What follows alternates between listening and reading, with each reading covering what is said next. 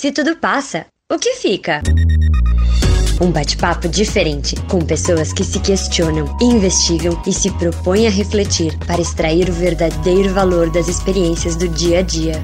Então, com vocês, para começar bem a semana, está no ar o podcast. Se tudo passa, o que fica? Pra mim, o que pra fica mim, é o valor da Pra mim, é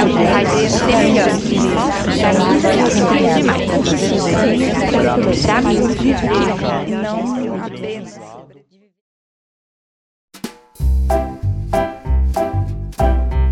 Olá, queridos ouvintes, sejam muito bem-vindos ao nosso podcast. Se tudo passa, o que fica? E hoje falaremos sobre algo pelo qual todo mundo já passou. O que será que todo mundo já passou, hein, Ana? Paola, mas todo mundo já passou por tanta coisa? Conta aí, sobre o que vamos conversar hoje? Nós vamos conversar sobre a infância. Meu nome é Ana Carolina, eu sou engenheira. Meu nome é Paola, sou estudante de Direito e hoje estamos com a Márcia Signorini, eu sou arquiteta, trabalho com produção gráfica.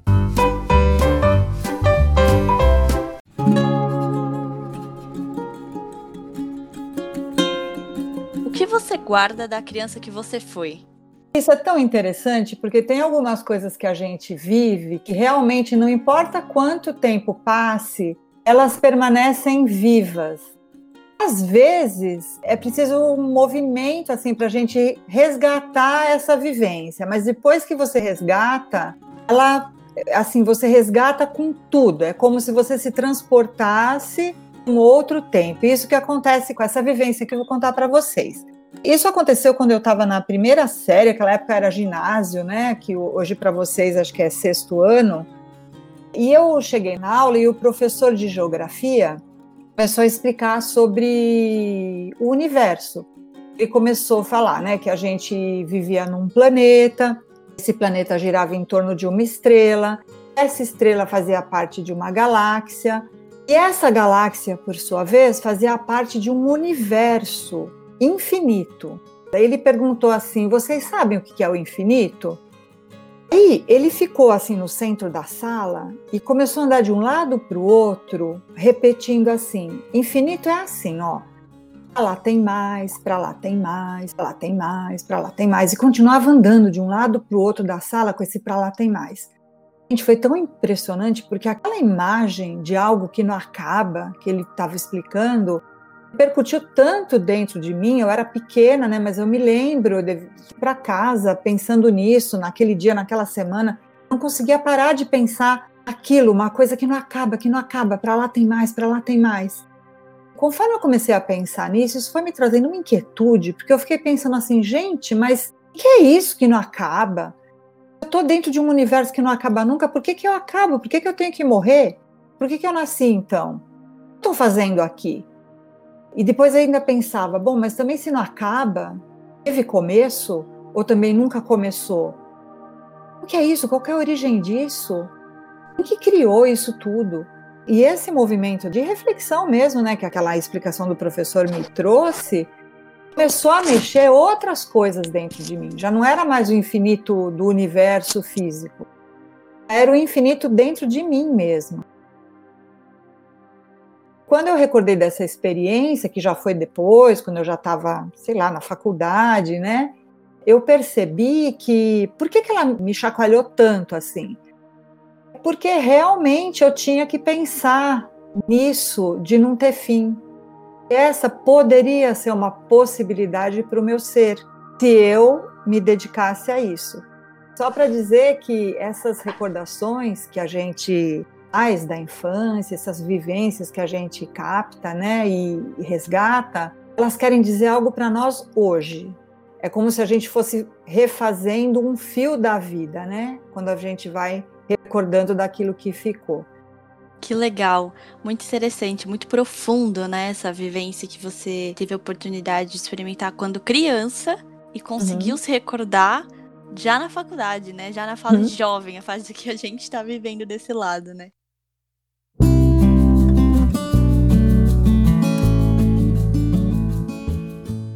Você acha que nós podemos extrair mais coisas desses momentos da criança que a gente foi? Então, isso eu acho uma coisa importante, porque assim, pensa bem, todo mundo foi criança. Não importa em que fase esteja agora, se é jovem, se é adulto, se é idoso, todos nós passamos por essa fase. Uma fase que não é muito longa, né? Ela vai mais ou menos até essa idade que eu falei, né? Até uns 11 anos, 12. Mas o que que, o que que acontece? Normalmente, vocês vão se lembrar, porque está mais perto de vocês do que de mim, a fase da adolescência, na adolescência, a gente não quer saber de falar de criança. É, a gente quer apagar aquilo, né? Se alguém, aliás, mãe e pai, né, que tratam como criança, a gente fica furioso, né? E é natural, porque assim, a gente está deixando um mundo de imaginação, onde tudo é fácil, onde tudo está ali ao alcance da nossa mão, né? Entrando no mundo da realidade. Então, a gente, nessa fase da adolescência, a gente começa tomar posse dos recursos que a gente tem internos para enfrentar uma realidade que a gente até então não conhecia. Só que pode acontecer de que à medida que as fases da vida vão passando, a gente deixe mesmo essa criança esquecida lá. E sem perceber, nessa fase da infância, embora de forma inconsciente, tudo, né, porque a gente tinha muito essa parte da imaginação funcionando, nós vivemos coisas muito importantes e tem muito a ver com o que a gente depois vai viver no futuro. É como se lá tivesse umas, uns flashes, umas inspirações, sabe? Depois a gente tem que recuperar. Só que, dessa vez, não usando a imaginação, usando todos os recursos que a gente desenvolveu a partir da adolescência, né? É, e criar por si mesmo um paraíso, né, semelhante àquele que a gente viveu na infância. Então, assim, esse movimento é, consciente de buscar na infância algo que, que foi importante é um movimento muito frutífero, que a gente se reencontra nossa essência. E até é capaz de, nesse reencontro, redirecionar algumas coisas que no momento presente talvez não tivessem indo tão encontro aquilo que a gente, na nossa essência, quis, né? Queria. Eu escutava muito do meu pai, da minha família, que eu tinha que deixar de ser criança. e isso criou em mim uma dificuldade hoje, né, de olhar para essa criança com carinho, com afeto, de buscar esse vínculo, de buscar entender a criança que eu fui, para entender os passos que eu dou hoje voltada para as escolhas que aquela criança fez. E eu queria saber se você encontrasse a sua criança hoje, o que você falaria para ela agora? Gente, sabe que eu, eu tenho feito tanto esse movimento de me faz esse movimento mesmo de voltar para as coisas que eu vivi, tentar entender com os olhos de hoje, tem sido uma coisa assim bem frequente. Se eu te disser, eu tenho a sensação de que essa criança está comigo sempre. E o que, que ela me diz? Ela me diz de um tempo que não é o tempo do relógio. Não sei se vocês lembram, né? Quando a gente é criança, o, o, tempo ele é eterno, né? Ele não é aquele tempo do ponteiro. É interessante. Você pode ficar ali cinco minutos brincando alguma coisa e aquilo ali pode virar 100 anos, né? O contrário também, né? Uma coisa que a gente quer muito, por exemplo, os aniversários. O aniversário parece que demorava 200 anos para chegar entre um e outro. Então, dimensão do tempo na infância é outra. É como se a gente fosse o próprio tempo, né? Então, quando eu, eu comparo, né, o que, que eu vivi em relação ao tempo quando eu era criança, o que, que eu vivo hoje, e que, assim, muito, muitas vezes é a pressão, né, do, do tempo, de, de fazer, atender, né, as atividades todas naquele espaço de tempo, começo a ver que, bom, preciso resgatar dali aquele tempo que não é o do relógio, com essa criança que eu fui e que está presente em mim o tempo todo, né?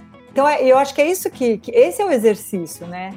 A gente voltar, assim, não tanto para eu dizer para a criança alguma coisa, mas para ela me dizer o que eu queria, o que, que daquilo que eu queria eu consegui realizar, por que, que eu não consegui realizar, o que, que eu preciso mudar conseguir tornar real aquilo que eu almejei, que eu sonhei, que eu vivi né, naquela fase. É, é, bem interessante. E é a gente mesmo, né? Isso que é mais bacana, né? Na verdade, o ser é o mesmo, tá lá dentro.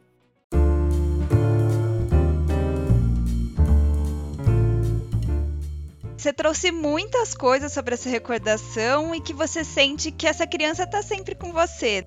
Mas eu tenho sentido que precisa de um grande esforço para que isso aconteça, né? Pelo menos assim, com relação ao que eu vivo. Porque vira e mexe, tem alguns almoços lá em casa, né? E aí a gente dá um monte de rezada, recorda de várias coisas da infância. Mas aí ao final do dia eu me pergunto, né? Será que tem algo mais que eu preciso extrair dessa recordação? Você falou dessa recordação com a função de resgate. O que, que aconteceu que essa criança precisa ser resgatada dentro da gente? Como que você vive isso? Estava me recordando que realmente era assim. Quando eu era menor a gente tinha aquele almoço família, ou quando com os meus filhos e estavam os meus pais, a gente ficava lembrando de coisas que aconteceu quando era criança. Normalmente para nisso, né? Porque normalmente assim, você lembra de uma coisa engraçada ou de um alguma coisa que aconteceu com você e, e fica nisso.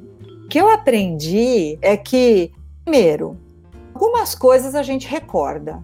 Então, eh, primeiro se fazer essa pergunta: por que, que será que de tudo o que eu vivi, isso ficou gravado? Até o tema do, do podcast, né? Se tudo passa, o que, que fica? Essa reflexão sobre o vivido é que eu acho que começa a trazer aquilo que está faltando na recordação pura e simples. Que eu me recordo de uma coisa, daí eu, se eu me perguntar muito bem, que será que eu estou me recordando disso? E aí continuar com essa reflexão, você encontra o fio.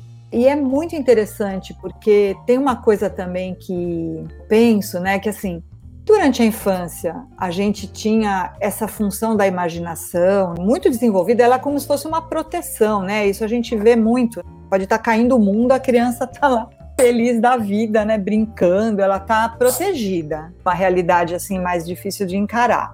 Mas então eu me perguntei, se eu imaginava muito, como toda criança imagina, será que o que eu recordo da infância aconteceu mesmo? Porque também, se o que eu estiver recordando for fruto só da imaginação, não vai me servir de muita coisa, né? Então, gente, é incrível, porque é uma investigação, mas é uma investigação de si mesmo.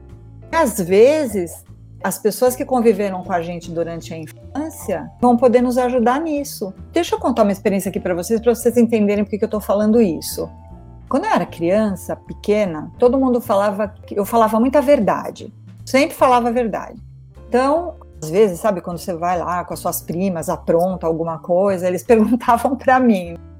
Um dia eu estava fazendo isso, né, de tentar recordar das coisas e fui conversar com a minha mãe para ver, ah, para ela me falar alguma coisa, né, que eu não tivesse me lembrando, tal. E ela me contou, estava na primeira série, primeiro ano, né, com sete anos, e meu pai chegou para almoçar perguntou para ela é, onde é que está a Marcinha, né? Ela falou assim, a Marcinha foi para a escola.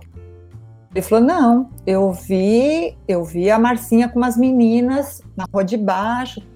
A mãe falou, não, ela foi na escola, né? Tudo bem, meu pai foi trabalhar. Quando eu cheguei de volta da escola, minha mãe me perguntou, onde você estava? Eu falei, ah, eu estava na escola. Daí ela disse que ela me falou sobre a confiança ela explicou que a confiança era algo que a gente conquistava com a própria conduta. Que quando gente falava uma mentira, as pessoas perdiam essa confiança em nós. Ela disse que eu comecei a chorar na hora, né? Comecei a chorar, chorar e falei que eu não tinha ido, eu não tinha mesmo ido na escola, gente, eu não me lembro, porque não, imagina, eu jamais achei que um dia eu pudesse matar a aula, imagina. Aí eu fiquei pensando, olha que interessante. Deve ter sido que essa experiência, ela me causou uma impressão tão forte. A partir daí, eu nunca mais quis falar mentira, porque eu sofri, né? Pensando nisso, quando ela me falou sobre esse tema da confiança. Me lembro a partir daí, né? Que eu, a menina que falava a verdade. Eu achei tão interessante é, fazer essa, essa volta, né? Essa ajuda da minha mãe, né? Porque ela me trouxe a realidade. E eu tinha uma parte dessa, dessa realidade que era o depois. Mas aí eu encontrei a causa, né? que que depois eu, eu acabei me afinando mais com a verdade do que com a mentira, né? Que até hoje eu sou assim. É uma investigação de si mesmo, né? Uma coisa são as experiências que a gente espontaneamente recorda, né? Que são essas mais fortes. Outras que eu, que eu tenho visto, é muito interessante. Por exemplo, a gente está andando ali, é uma coisa, aquela coisa remete a um fato vivido na infância. Então eu ando lá, vejo uma parede de pastilha, me lembro quando eu era criança e brincava com umas pastilhinhas e o que, que eu pensava. Então, é, tem acontecido muito comigo isso. Alguma coisa chama atenção, assim, do dia a dia. Quando eu, eu foco a atenção naquilo, eu pego o fio.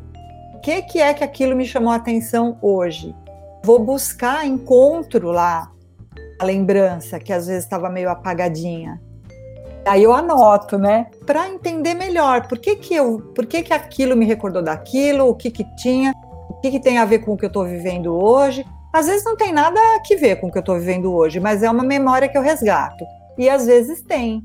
Preciso prestar atenção e ver o que, que a menina lá está me falando, o que eu precisaria me conduzir de acordo com a minha essência nessa situação que eu estou vivendo. É bem interessante. esse trabalho de reconstituição desse fio. Parece que eu tenho que redescobrir ou encontrar, ou enfim.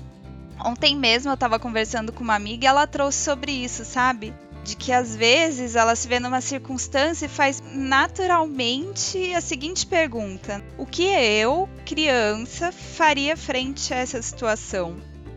E o que me veio foi: nossa, quantas respostas a gente precisa encontrar na criança que foi, né? E o que, que aconteceu nesse meio tempo que parece que eu preciso promover esse reencontro mesmo. Que essa criança tem muito para me ensinar, mas eu ainda não sei muito bem o que é. Então eu preciso encontrar, descobrir o que, que é. Sabe que engraçado? Eu me lembro bem disso, que quando eu era criança, até hoje é assim, né? A gente ouvia muito assim: ah, crianças são o futuro do Brasil, crianças são o futuro do mundo. E você sabe que eu mesmo sendo criança, eu pensava nisso, eu falava, gente, mas então, o que é que agora, por exemplo, agora que eu sou adulta, o mundo continua igual que ele era? Todas aquelas crianças que eram crianças comigo, o que, que elas estão fazendo? É, elas não eram o futuro, né, do, do Brasil, do país, do mundo, né, da humanidade? Eu acho que aí tem algo realmente para a gente pensar, como essa conversa que você falou com a sua amiga parece que ao longo da vida a gente perdeu um pouco esse link com aquela essência. A gente tinha quando chegou, quando, quando chegou aqui no mundo, né? Quando começou a viver aqui. E aí, por isso que a gente tem que fazer esse esforço consciente de resgatar isso e não deixar que tudo, né, que a gente vai vivendo contamine essa essência. Nesse sentido que eu acho que é tão importante o cuidado com a educação. Educação que preserve, que tem de bom, né? Naquela fase. Corrija, lógico que sempre tem alguma coisa para corrigir, a gente tem que aprender coisas, nós viemos aqui para isso. Mas aprender de forma que não se perca aquilo que a gente já traz de bom de fábrica. Né? Márcia, em relação a esse resgate, que você entende que deve ser feito um resgate consciente dessa criança, o que, que você entende que aconteceu no meio do seu processo de vida, que houve um momento em que você precisou resgatar ela e ligar o fio dessas experiências vividas? Eu acho que é o seguinte, que na, na infância a gente tem, como eu falei, essa proteção da, da imaginação, a gente está deparando com um mundo que a gente também conhece ainda, né? Eu sinto que a gente está muito próximo de uma realidade, é a física, sabe? Uma realidade metafísica mesmo. Conforme a gente vai crescendo, a gente vai se deparando com a realidade física, vai tendo que dar conta dessa realidade e às vezes pende pra, muito para esse lado, que o universo não tem só uma face visível, ele tem uma face invisível também. A gente tem a, a prerrogativa de conhecer e a gente se esquece e vai para o outro lado. Que assim, fica um pouco dessa criança, que ela é a gente mesmo, dentro de cada um.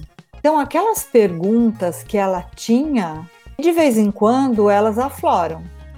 Então, esses porquês, né? Quando a criança está com uns 4, 5 anos, vocês já devem ter visto isso. Por que tudo? Assim, a vontade de saber mesmo, não só do que é visível, do que é invisível também. Depois de adulto, acho que eu já chamo isso de inquietude, né? Essas inquietudes surgem de novo. Esse esforço de responder essas inquietudes, como aquele exemplo que eu dei no começo, universo infinito, aquelas perguntas que surgiram, né? O que, que eu estou fazendo aqui? O que é? Para onde que eu vou? De onde que eu vim? Isso surgiu de uma forma muito grande, muito forte para mim quando eu estava nessa fase da juventude mesmo, né? Começando a faculdade. É aí sim que eu acho que eu comecei a fazer esse link com a criança que eu fui, que ela, ela tinha essa vontade de saber, um saber assim, que não é atendido pelo saber comum. O saber comum tem a sua importância, eu acho que até serve para despertar isso, né? Tanto que foi o professor de geografia que, que despertou essa inquietude interna. Mas ficam essas inquietudes criança traz dentro. E elas é que me movem a voltar, né? A fazer esse percurso de novo, agora daqui para lá, de lá para cá e reatar esses fios.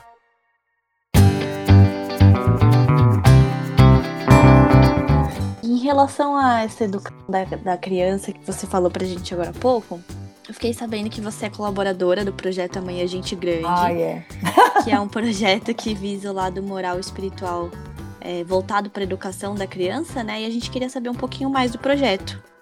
Isso é uma coisa muito legal, porque assim, né, eu estudei arquitetura, eu trabalho com produção gráfica, com design. A minha parte profissional tem nada a ver com criança. E aí, quando eu comecei a estudar logosofia e, e vi que tinha essa parte muito importante, né, voltada para a infância mesmo, né? Tem colégios e tudo. Então isso me encantou, porque ainda mais isso, né? Reconhecendo o valor que tem essa fase, a importância de preservar parte dos sentimentos, importância de não inculcar coisas, tornando a, as mentes das crianças moldes que depois elas não conseguem expandir, né, além daquele molde. Então, assim, tem tanta coisa importante. E agora, que faz acho que uns quatro anos ou cinco, a gente montou esse projeto, né? Nós chamamos de Projeto Amanhã Gente Grande, que na verdade ele desenvolve uma série de atividades com esse objetivo. E levar a criança a pensar, levar a criança a reconhecer seus próprios sentimentos, preservar essa, essa etapa. E, e, de forma lúdica, né? Então, contação de história, teatro de fantoches. A gente tem uma parte também de produção de, de livros que tem esse objetivo, de músicas. Então, é muito interessante. Está baseado em valores eternos. Existe um respeito muito grande com aquela criança que está ali vendo, porque o grande objetivo é levar elementos que vão fazendo com que aquela criança saiba pensar. Porque o adulto que sabe pensar, ele é livre, ele é ativo, ele contribui com a sociedade, então, parece que a gente está falando uma coisa que, ah, todo mundo sabe pensar, mas não é bem assim. Quantas vezes a gente se deixa levar pelo que os outros pensam? A maior parte das vezes é assim, né? Quando a gente consegue fazer com que, com pequenos estímulos, aquela criança vá começando a pensar, ela vai se tornando dona dos recursos que ela tem internos. Como cada um é um, cada um é um indivíduo, Imagina a sociedade que pode resultar de não se estar tá perdido ali numa massa de seres iguais que pensam da mesma forma, não. Cada um diferente do outro. A soma de todas essas individualidades, o que é que pode dar? Normalmente são histórias de verdade que a gente fala, né? Não tem essa fantasia exagerada, porque não precisa, a criança já tem isso, né? E depois ela vincula o que ela mesma está vivendo.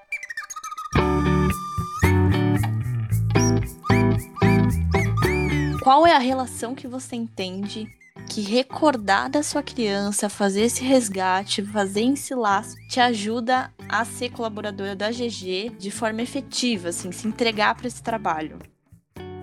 É, isso é uma coisa bem importante. Quando você consegue fazer isso, né, reviver essa experiência da infância, Você nunca está numa posição superior, sabe? Você está numa posição um pouco de igual para igual. Lógico que com, com a vida a gente aprendeu muita coisa. Mas sabe que a gente também se esqueceu de muita coisa.